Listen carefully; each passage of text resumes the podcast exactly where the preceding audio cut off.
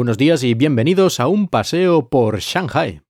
Aquí seguimos en el confinamiento, ya casi dos semanas, y aunque oficialmente hay una fecha en la que esto se debería terminar, que sería pues dentro de un par de días, no sabe nadie si esto va a ser así de verdad o como ha ocurrido hasta ahora, pues van a decir ese mismo día o el día anterior, mm, pues que dos días más, que una semana más, que 15 días más, que vete tú a saber qué más.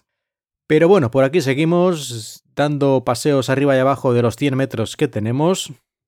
Aunque el otro día de repente salió un imbécil, hay uno de estos tipos que no son nadie, pero les dan enseguida un peto de color rojo y un silbato, por ejemplo, y ya se creen que son el capitán general.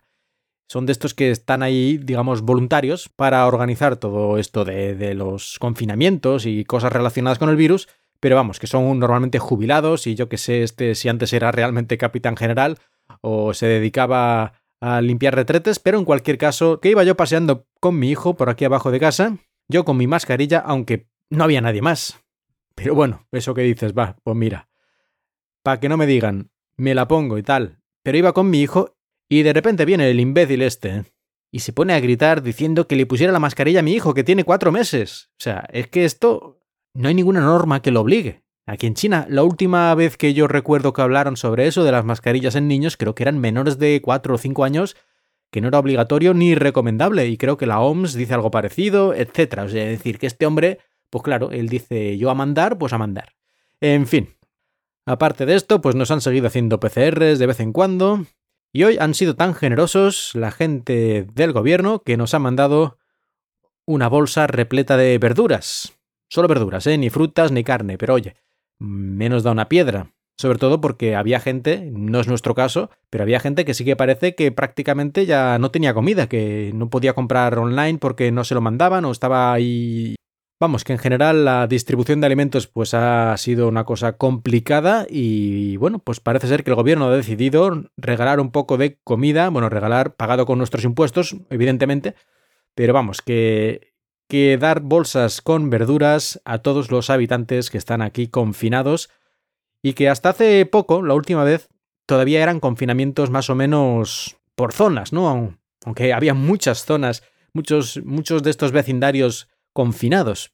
Pero técnicamente no era todo Shanghai. Bueno, pues ya hace unos días decidieron que sí, que todo Shanghai confinado, aunque en dos fases, primero la parte de un lado del río y después la parte del otro lado del río. No sé muy bien por qué esto, pero bueno. Ahora aquí en Pudong está todo confinado hasta dentro de un par de días, que como decía, en teoría, pues se termina esto y si todo está bien, pues ya nos dejan salir. Pero la gente muy confiada no está. Y es eh, curioso hablando de esto que, aunque a veces yo creo que desde fuera de China pues no se tiene esa constancia porque el Internet chino y esas cosas pues son muy cerrados por, bueno, por los motivos que ya conocéis si seguís este podcast, pues no tenemos ahí un contacto muy cercano con esto, pero los chinos también hacen memes y hacen todo este tipo de tonterías que se hacen en las redes sociales y en los Twitter y estas cosas, pero claro, como se hacen en sus redes sociales chinas y encima pues hablando en chino, pues esto un poco que nos queda lejano.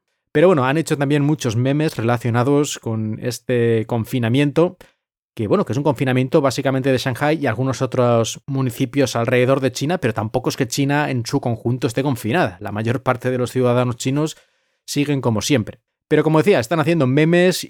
La cuestión es que se lo toman con humor, aunque evidentemente con humor, pero sin criticar, porque ya sabemos que aquí eso ya sería irse demasiado lejos. Aunque por otro lado, los que están confinados, pero ya no en su casa, sino que han dado positivo por el virus y los han puesto en una especie de hospital, mm, como centro de refugiados, no sé cómo llamarlo, en fin. Lo típico que coges un gran lugar, un centro de exposiciones o cosas de estas, y ahí pones un montón de camas y un montón de, de, pasillos, y ahí se va poniendo la gente positiva, ¿no? Bueno, esto lo hemos visto en muchos lugares del mundo. Bueno, pues parece que aquí también lo han hecho, pero no sé, la organización no es tan perfecta como sería deseable y los que estaban allí dentro se estaban quejando y se han visto vídeos en las propias redes sociales chinas, lo cual es raro que hayan durado más de un minuto, de esta gente quejándose pues de que no les daban atención adecuada, que incluso los retretes y tal estaba aquello todo sucísimo, que no lo limpiaba nadie, no les habían dado ninguna información, que no les estaban haciendo tampoco ni pruebas PCR ni nada, en fin, que, ningún tratamiento de ningún tipo. La parte positiva es que la mayor parte de esta gente parece que estaba bastante sana, en el sentido de que síntomas pocos. Ya dije que parece que la mayoría son asintomáticos, tal vez porque están vacunados o lo que sea, no sé. Pero bueno, esta gente ahí estaba enfadada, si hubiera estado muy enferma no podría haber estado así enfadada. Así que aparentemente y en general digamos que el tratamiento que les están dando no es excelente, tampoco es que estén ahí, vamos, en un campo de concentración ni nada de eso, pero vamos, que la situación podría ser bastante mejor. Para que se quejen los chinos por algo organizado por el gobierno, la cosa tiene que estar bastante mal, porque si no es un poco lo de, bueno, aguantar, que es lo que nos toca, un poco esa actitud, me parece a mí, ¿eh? por lo menos es lo más habitual en mi pequeña experiencia. Pues nada, no quiero alargarme mucho más, voy a ver qué vegetales nos han traído este regalo del gobierno, que todavía no lo he abierto, pero por lo que he visto había la zanahoria más grande jamás creada. Y otra cosa no, pero con este confinamiento al final, si dura mucho más, nos volveremos todos veganos. Gracias por escuchar y espero que hayáis disfrutado de este no paseo por Shanghai.